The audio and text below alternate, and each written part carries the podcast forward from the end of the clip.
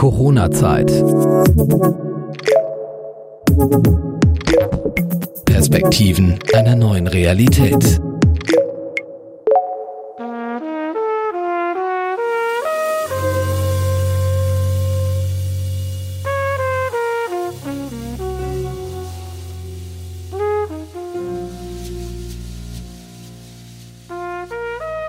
Künstler haben die Corona-Zeit genutzt und ihrer Kreativität freien Lauf gelassen. Es wurden viele neue Stücke veröffentlicht, es gibt gestreamte Auftritte, Konzerte in Autokinos und auch Balkone wurden als neue Bühne entdeckt. Unser Gast heute hat in der Zeit sein Album veröffentlicht und ich freue mich sehr, dass er persönlich vorbeigekommen ist.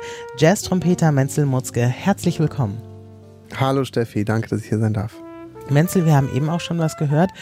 Du hast dein Album mitgebracht und ich freue mich sehr, dass wir auch im Laufe des Gesprächs in ein paar Stücke reinhören dürfen. Das Album ist dein Debüt und es heißt Spring. Wie kam der Name zustande? Wie ich auf den Titel kam. Mhm.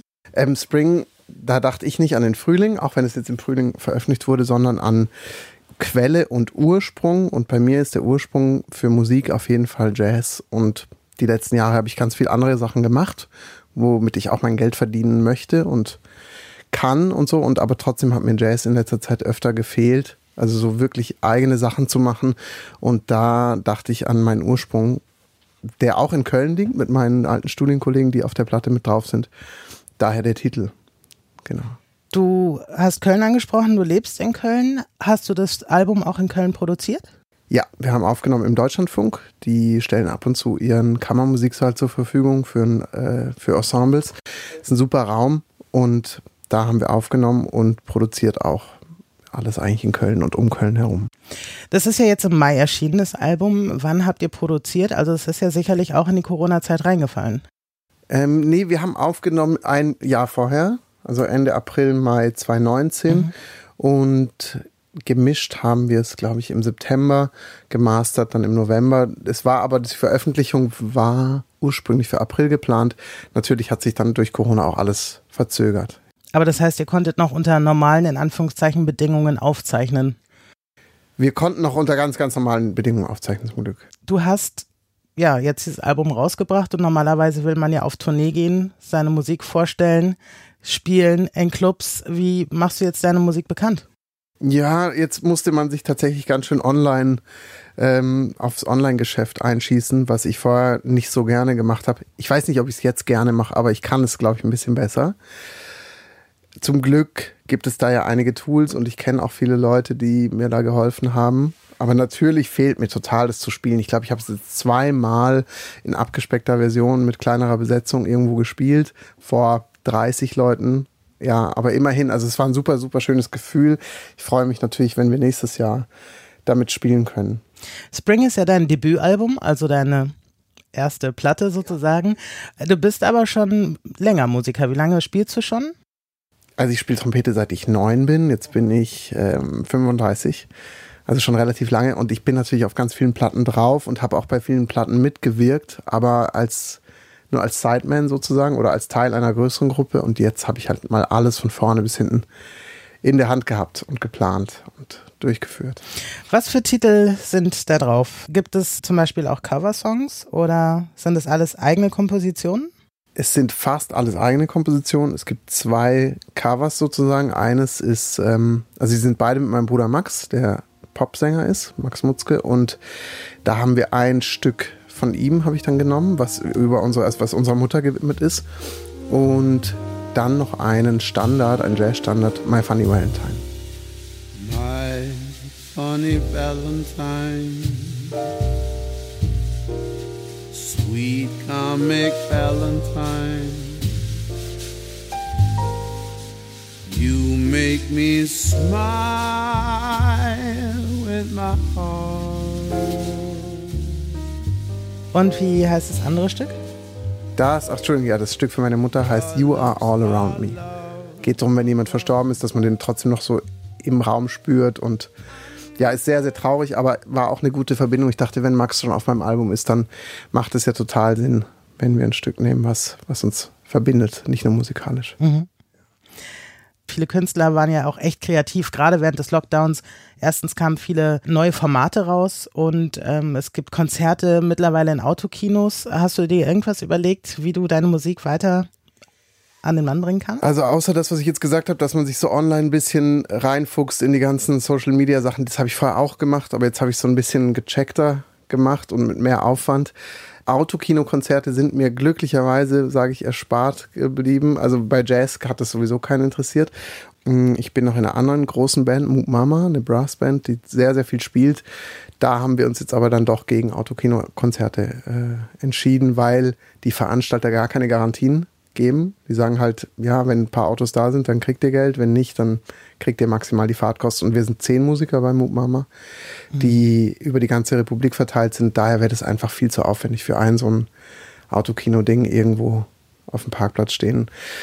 Und ich muss auch sagen, na klar, ich habe auch online gespielt und ich habe auch online umsonst gespielt.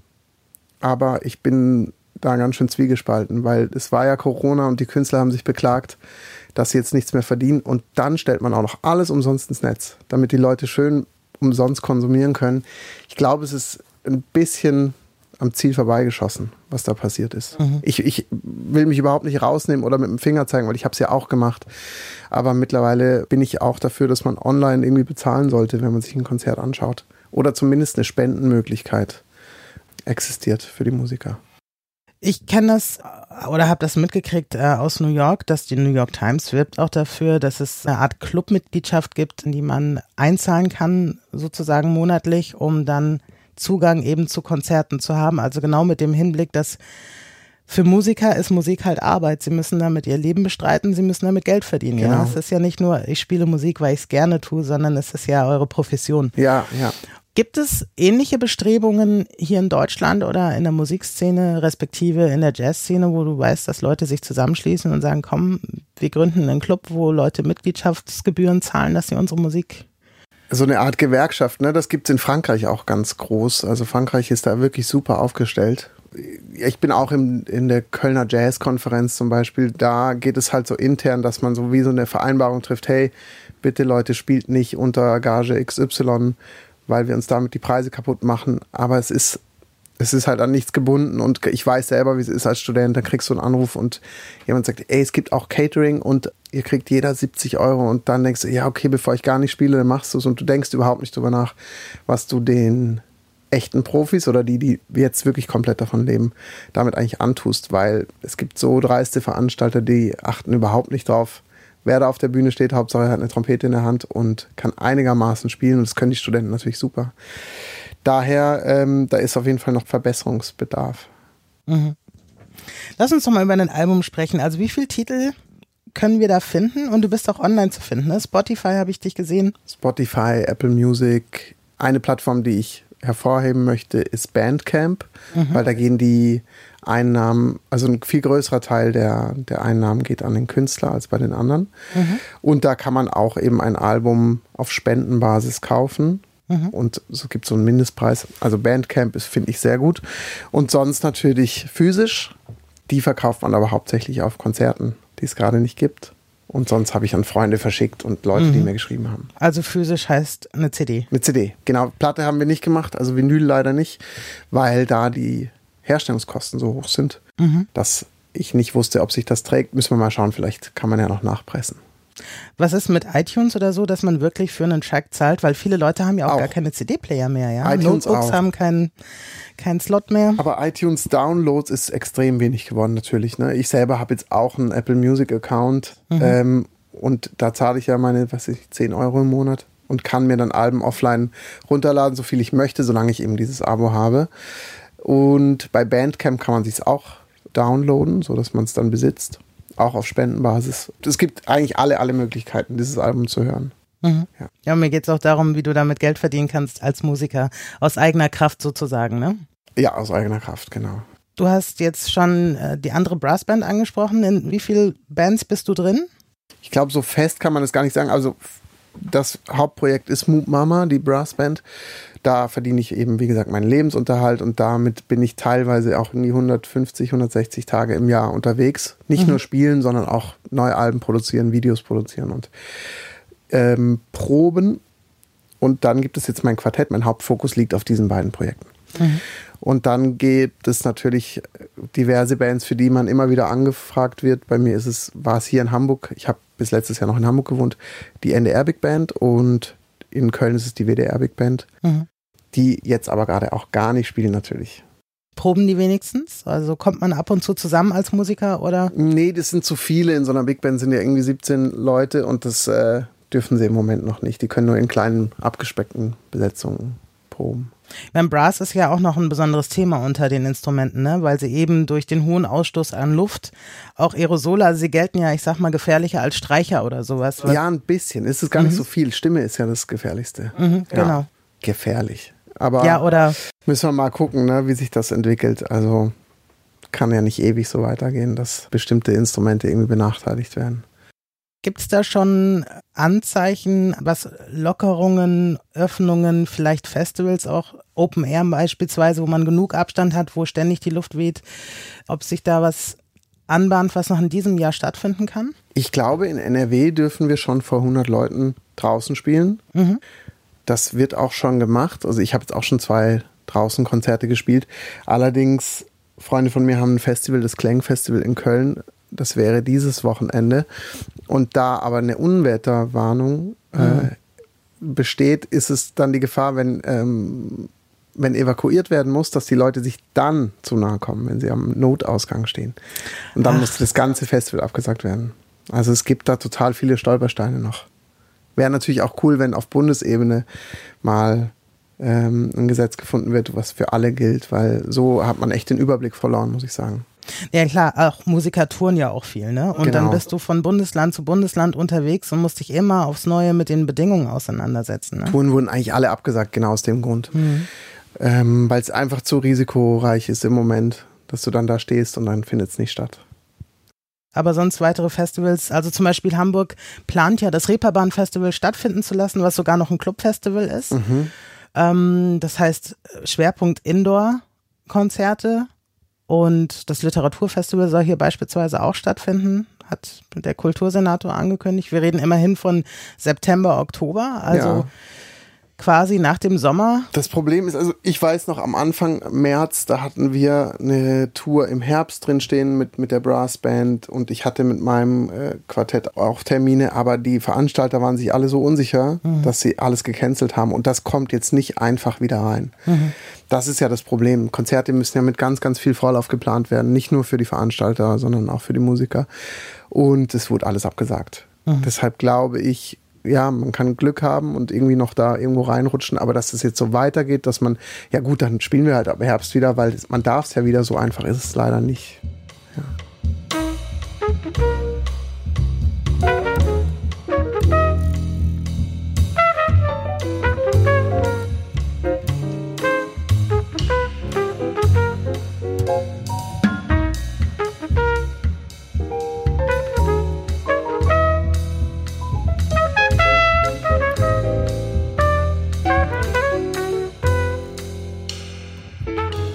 Arbeitest du an weiteren Projekten? Wie nutzt du die Zeit für dich jetzt? Ja, ich arbeite an einem neuen Projekt für Mama. Wir wollen ein neues Album machen und da haben wir jetzt natürlich auch unsere Wege versucht zu finden, wie wir ähm, zu zehnt Songs entwickeln, aber jeder wohnt woanders. Mhm. Und normalerweise treffen wir uns dann immer für so richtige Bandcamps. Und das klappt jetzt. Ganz kurz, jeder wohnt woanders, heißt bundesweit oder halt innerhalb der Stadt verteilt? Bundesweit. Okay. Mhm. Also wirklich in fast jedem Bundesland sitzt einer von uns und da war natürlich auch erstmal Versammlungsverbot, wir konnten uns nicht treffen. Mhm. Und jetzt machen wir das halt online, versuchen Home Recording, hat jeder jetzt sein Setup endlich gefunden, so wie du hier auch. Ja. Und ähm, da kamen jetzt schon ganz schön coole Sachen raus. Also viel besser, als wir erwartet hätten. Ja. Also ich finde es eine total coole Art zu arbeiten. Ja, wir hatten so eine Produktionswoche letztens, da war jeder in Bereitschaft. Mhm. Und äh, wenn dann der Produzent angerufen hat und gesagt, hey, wir brauchen noch schnell eine Line oder ein Solo, willst du mal kurz über Song XY, liegt in der Dropbox hier und dann öffnet man das, spielt ein bisschen drüber und die schnipseln sich was raus und dann am Ende kommt irgendwas dabei raus. Also das fand ich irgendwie ganz cool. Könnte ich mir auch gut vorstellen für die Zukunft, dass man sich nicht für jeden vier Elefants treffen muss. Mhm. Ja. Das heißt auch weniger Reisen vielleicht? Genau, weniger Reisen, mehr zu Hause sein, und dann nur wenn es wirklich dann ins Studio geht oder auf Tour, dass man dann wieder zusammenkommt. Aber fehlt nicht mal auch so zwischendrin der persönliche Austausch oder löst ihr das mit einer, ich sag mal, ganz klassisch Zoom-Konferenz oder so? Ja, genau, wir machen Telcos, aber sowieso mhm. schon, das haben wir auch vor Corona schon gemacht, einmal die also. Woche, weil wir eben an diesen verschiedenen Standorten wohnen. Das ist, das, das ersetzt natürlich kein Treffen mit der Band. Mhm. Also da fehlt schon der Austausch, der direkte. Das digitale Arbeiten, das ist ja auch etwas, in das ihr wahrscheinlich auch reingerutscht seid durch ja. die Umstände, aber was äh, findest du da noch gut dran? Ja, ich glaube, dass es oft produktiver ist, weil mhm. man, äh, man ist nicht so müde von der Anreise. Auch bei uns ist es auch immer schwierig, dass alle gleichzeitig ankommen. Mhm. Und ähm, es ist fokussierter, glaube ich, wenn man mhm. es richtig macht. Ich hätte mir vorstellen können, dass man sagt, ja, ich bin eher mal abgelenkt, weil ich bin so für mich und sage, okay, ich muss gleich nochmal was machen. Ja, stimmt. Gerade jetzt hätten wir eine Telco, habe ich natürlich verpennt und dann dir den Termin zugesagt. Aber da wir zwar ja schon unseren Termin ein bisschen schieben mussten und du dich schon an mich angepasst hast, weil ich dachte, jetzt wegen der Telco, ähm, ja, dann zieht jetzt die Band den kürzeren gerade. Das stimmt. Man das ist so ein leid. bisschen, nein, nein, das muss dir gar nicht leid tun. Es ist, ähm, da sprichst du schon einen guten Punkt an. Man muss dann schon sagen, deshalb gab es letztens diese Produktionswoche. Da war klar, wenn jetzt das Telefon klingelt, egal wo ich gerade Kaffee trinke oder einkaufe, ich mache mich sofort auf den Weg zu meinem mobilen Studio nach Hause und, und nehme auf. Mhm. Und das geht natürlich nicht jeden Tag, sondern muss man sich schon einen Block setzen. Und wie löst ihr das, was die Qualität des Aufnehmens betrifft? Ist da jeder wirklich identisch aufgestellt oder? Nee, ich zum Beispiel nehme mit einem iPad auf und okay. einem, ja, wie sagt er, diese kleinen Interfaces. Also das geht aber alles mittlerweile. Ne? Auch GarageBand hat so krass gute Möglichkeiten. Ich will gar keine Werbung machen für Apple, sondern ähm, ich finde es richtig krass, wie gut man mittlerweile aufnehmen kann mit mobilem Setup. Also man mhm. braucht kein Studio mehr.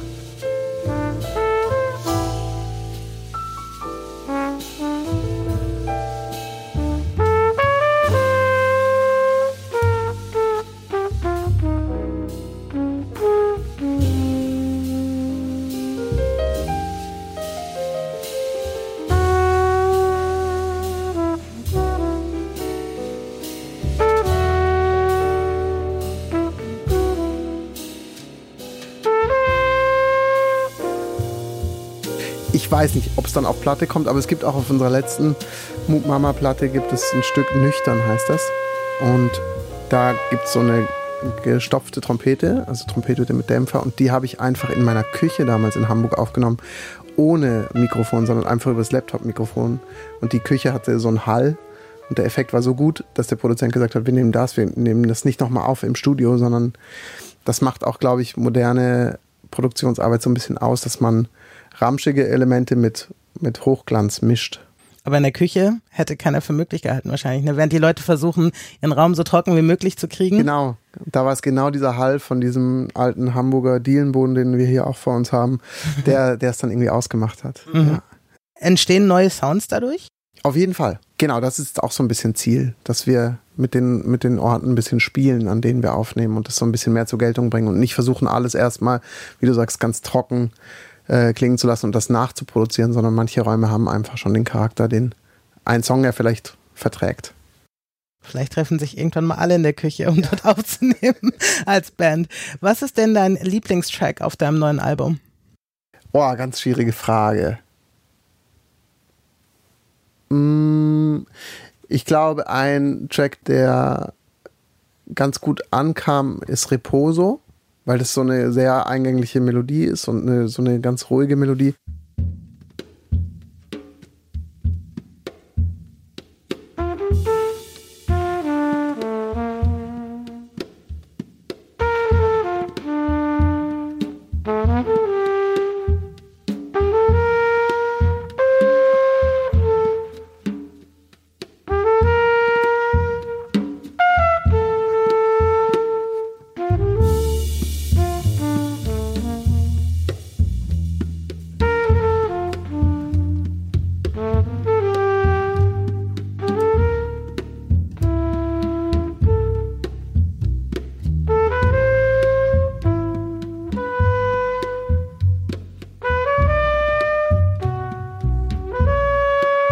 Reposo heißt Nachtlied und war auch so ein bisschen so gemeint. Den könnte ich weiterempfehlen. Und dann auch beide Titel mit meinem Bruder finde ich sehr schön.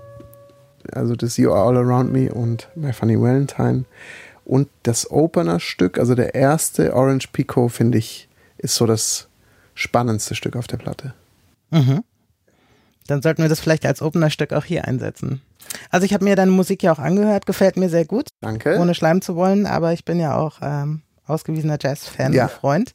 Und ähm, mag dieses Gefällige am Jazz, an deinem Jazz. Ich finde, man hört das und man kommt gleich in so ein Gefühl rein. Mhm. Du hast in einem Video, was du auf deiner Website hast, Ah, glaube mhm. ich, gesagt, ähm, Jazz ist sehr komplex und das will ich überhaupt nicht. Ja, ich will das, manchmal will ich das schon, aber aber es kommt so drauf an, ne? Ich habe so Angst, wenn ich diese Statements mache, dass ich so als neuer Till Brönner gehandelt werde, der ja wirklich total in die Pop-Ecke ging. Also sehr, sehr gut. Ich finde Till Brönner wirklich ein super Musiker. Aber ich weiß noch, unter Jazzern ist es halt immer kontrovers. Ich glaube, so ist mein Album aber sowieso nicht ausgelegt. Also es ist ja kein Pop-Album. Aber mich stört schon oft, dass es dann so Musik für Musiker ist. Und also gerade mein Vater, über den ich ja eigentlich diese Musik kennengelernt habe, der ist dann irgendwann weg vom Jazz und hat nur noch so Blues und Soul und Funk, was ja auch super geil ist, gehört. Und wenn ich dem dann Jazz gezeigt habe, habe ich ganz schnell gemerkt, ab wann er aussteigt, obwohl er sich ja mit der Musik befasst hat. Auch auf Platten, auf denen ich mitgespielt habe, hat er irgendwann gesagt, ach nee, das müssen wir jetzt ausmachen. Und dann war er genervt. War es ihm dann zu intellektuell? Ja, zu wild, zu viel und nicht, nicht nachvollziehbar. Und ich wollte zumindest das nicht auf Platte so haben. Ich wollte, dass Leute es auch hören können, ohne eben die ganze Zeit anzuecken. Das stimmt schon. Das ging nur, weil wir 13 Stücke aufgenommen haben und ich dann davon eben acht auf die Platte genommen habe. Währenddessen habe ich dann gemerkt, dass ich doch eher zu den Nummern tendiere, die ruhiger sind und eben auch nachvollziehbarer. Wenn wir live spielen, spielen wir Also das mit dem gefällig, das war gar nicht negativ gemeint, ne? Also Nein, das- das- fand das total äh, gut. Also ich finde das, ich habe es auch gar nicht äh, negativ verstanden. Ich merke selber, weil ich werde jetzt da öfter darauf angesprochen und ähm, komme in so eine defensive Haltung, was ja Quatsch ist. Ich meine, Gefälligkeit ist ja nichts Schlechtes, finde ich auch nicht. Also ich selber höre gerne Alben durch, an denen eben nicht der Punkt kommt, wo es mich nervt. Wo es anstrengend wird. Genau, wo es ne? einfach anstrengend wird. Und wenn wir live spielen, darf es ruhig anstrengend werden. Aber dann sehen die Leute auch uns zu und dann sagen selbst Leute, die noch nie ein Jazzkonzert gesehen haben, ach geil, also das fand ich ja echt toll, wie ihr bei dem einen Stück dann immer weitergemacht habt. Und ich wette mit dir, wenn die das auf Platte hören würden, Mhm. könnten sie gar nichts damit anfangen. Und da habe ich so ein bisschen eine Unterscheidung gemacht zwischen live und auf Platte. Mhm. Also mir hat es sehr gut gefallen, muss ich sagen. Und Freut ich dachte, also ich habe das gehört und dachte so, ach, ich leg mich zurück, ich hole mir noch einen Rotwein. Und das ist so Musik, die ich auch bewusst genießen kann und nicht so im Hintergrund dudeln lasse, sondern ich habe mich da wirklich reingehört und fand es wahnsinnig toll. Und dann habe ich halt dieses Statement gelesen und ich fand, das war total in Einklang auch mit dem, was ich höre, weil ich dachte, ich kann das einfach auf mich wirken lassen, ich kann mich damit beschäftigen, ohne dass ich ähm, damit arbeiten muss, sozusagen. Ja. Ja, es freut mich voll. Also es gibt ja so Liner-Notes in dem Album, du hast es ja nicht physisch, da, wenn man es aufschlägt, von Thomas Gansch, so ein Trompeter aus Wien, den ich sehr schätze, und der schrieb ein wunderschöner After-Hours-Zyklus. Und äh, dann habe ich ihm aber geschrieben und gesagt, danke Thomas für die Worte und so, aber was meinst du denn damit? Weil ich dachte so ein bisschen an Cocktail-Abendstimmung. Also ich fand das so ein bisschen zu, ich wusste aber nicht, was er meint. Dann meinte er, nee, er meint das, meint er nicht. Für ihn ist es einfach eine Musik der Nacht. Und das hat mich dann so gefreut, weil ich weiß noch, meine ersten Assoziationen mit Jazz als Kind schon waren immer, äh, komischerweise, ich fahre mit einem dunkelblauen Mercedes, mit einem alten, durch Hamburg. Die Straßen glänzen, äh, so Reeperbahn, Hafenstimmung. Ich war natürlich noch gar nicht in Hamburg als Kind. Ich komme ja aus dem Schwarzwald. Aber diese Stimmung, äh, dass ich die jetzt wiedergegeben habe in meinem ersten Album, ohne das bewusst zu machen, hat mich total gefreut.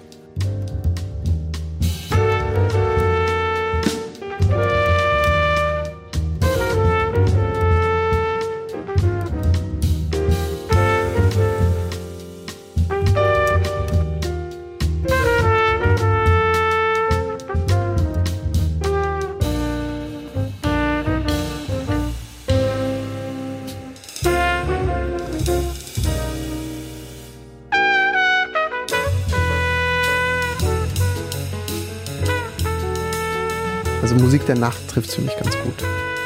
Das ist witzig, dass du so eine Assoziation hast, weil ich hatte auch lange so eine ähnliche. Da saß ich aber in New York in einem Taxi und habe nachts, wenn ich einen bestimmten, eine bestimmte Art von Jazz gehört habe, sah ich mich durch die nächtlichen Häuserschluchten hinten im Auto mit dem Kopf anlehnt, mir also fast das gleiche Bild wie du in einer anderen Stadt, aber so eine ähnliche Stimmung einfach. Ja, ich glaube, das ich weiß auch nicht. Ich müsste mal wirklich äh, tiefer gehen, um rauszufinden, wo das herkommt. Vielleicht wurde es ja uns als Kinder der 80er so ein bisschen in solchen Filmen wie Pretty Woman oder keine Ahnung, ich weiß nicht, was wir geguckt haben, so suggeriert, dass Jazz nachts in der Großstadt. Das passt einfach.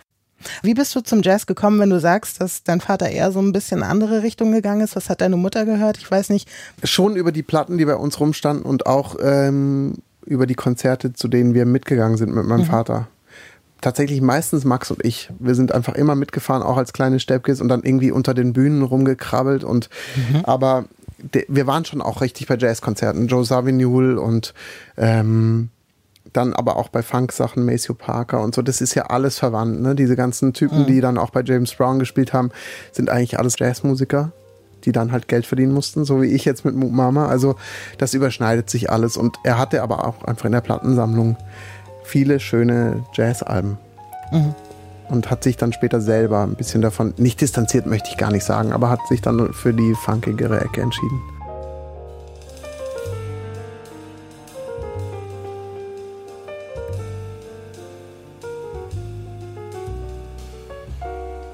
Du spielst mit Pablo Hell zusammen? Genau, der ist auf der Platte drauf. Fand ich auch cool. Ja, das ist einer meiner ältesten Freunde. Ne? Das ist, es trifft sich zufällig, dass meine besten Freunde in Köln auch wahnsinnig gute Musiker sind. Mhm. Und das ist eben Pablo Hell, Silvio Morgan, Dietmar Fuhr sind alles uralte Freunde.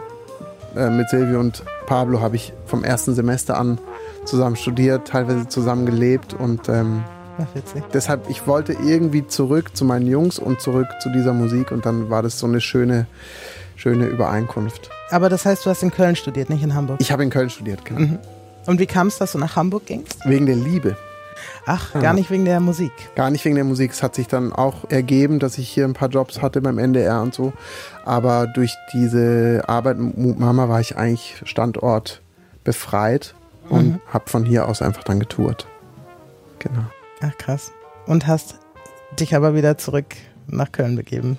Auch durch die Platte und, und Privates, irgendwie bin ich dann wieder nach Köln und meine Freundin ist jetzt noch in Hamburg und jetzt haben wir eine Fernbeziehung, was ja auch total viele Vorteile hat, wenn man sich darauf einlässt. Mhm. Jetzt gerade da muss ich natürlich Corona so ein bisschen loben, weil ich hätte jetzt jedes Wochenende zu tun. Von Anfang Mai bis Mitte September hätte ich fast jedes Wochenende gespielt.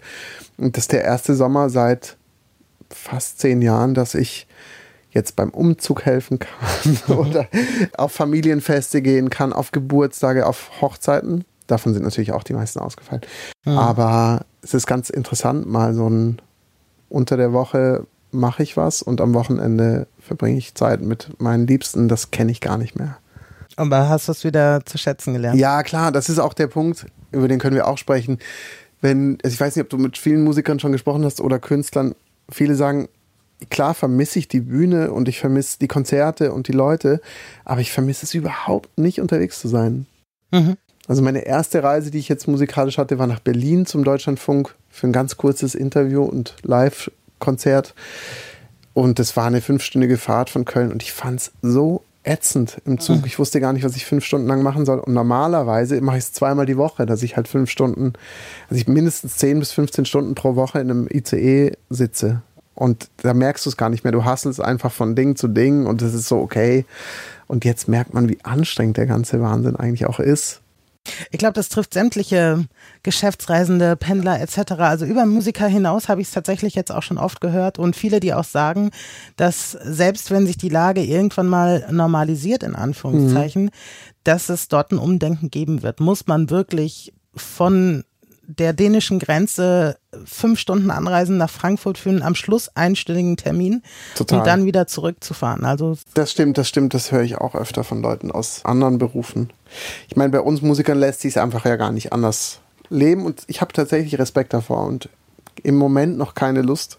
Auch wenn ich weiß, dass es mein Lebensunterhalt ist. Du bist ja auch in einer pulsierenden Metropole mit einer quäligen Musikszene unterwegs. Also im Prinzip kannst du ja auch dann viel in Köln und Umgebung machen, oder nicht? Klar, es ist ja nur so, dass die Clubs wollen ja Diversität, wollen Leute aus USA oder Frankreich holen, damit sie Publikum generieren. Und das wäre natürlich auch noch interessant, ob die Veranstalter umdenken mhm. möchten. Kann ich mir gerade noch nicht vorstellen. Warst du denn auch viel im Ausland unterwegs? Nicht so viel, also weil Mama ist deutschsprachig, das heißt, wir sind viel in der Schweiz oder in Österreich. Mhm. Das schon, aber nicht so weit über die anderen Grenzen hinaus, leider. Mit Jazz könnte ich mir das super gut vorstellen. Mhm. Ja. Gerade wo du die Schweiz ansprichst, habe ich gerade kürzlich gehört, dass die wieder hochfahren, auch das Nachtleben, Clubleben, Krass. Musikleben. Mhm. Ähm, hast du aber noch nicht irgendwie mitgekriegt, dass dort jetzt eine Anfrage beispielsweise gekommen ist zum Spielen? Nee, genau, mit Anfragen zum Spielen ist es, wie gesagt, ich weiß noch nicht, ähm, da muss man gerade noch ein bisschen Glück haben, dass mhm. Leute einen auf dem Schirm haben und dass man spontan dann Zeit hat. Das glaube ich, dauert jetzt alles eine Weile. Hättest du da überhaupt jetzt schon Lust drauf? Ich glaube, sobald ich mit meiner Musik irgendwo spielen dürfte, würde ich sofort machen, ja. also auch Fall. keine Angst jetzt, dass vielleicht eine, eine zu starke Lockerung dich gesundheitlich irgendwie gefährden könnte oder so? Hm, hm. Darf man jetzt auch nicht so unterbewerten. Ne? Ich, natürlich äh, würde ich schon darauf achten, dass es irgendwie, aber ich, das hoffe ich, dass das die Veranstalter machen, mhm. dass dann die Standards eingehalten werden. Ja, es gibt ja, wie gesagt, Leute, die haben einfach per se Angst, sich anzustecken oder so, ne? Dass ja, das habe ich jetzt nicht. Ich glaube, das ist so ein bisschen das Phänomen. Ich bin Mitte 30, fühle mich aber wahrscheinlich so im Kopf noch so Mitte 20. Mir passiert schon nichts. Ich habe es schon ernst genommen und was mein Credo war die ganze Zeit einfach, wenn ich meine Freunde treffen kann, dann mache ich das mhm. und dann fahre ich aber auf keinen Fall zu meinen Eltern mhm. und wenn dann auf Abstand draußen auf der Terrasse einen Tee trinken, aber sich halt leider nicht umarmen und mhm. ähm, das habe ich schon eingehalten. Ich dachte dann eher weniger an mich als an die Älteren. Menzel, es hat mich sehr gefreut. War es das? Sehr Herzlichen Dank. Ich hätte mir einen anderen Abschluss gewünscht, aber gerne war es das. Oder wolltest du noch was erzählen? Oder nein, hast nein, nein, Gibt es irgendein Thema, wo du sagst, das hätte ich gerne noch angesprochen? Nee, voll, ich bin zufrieden. Corona-Zeit. Perspektiven einer neuen Realität.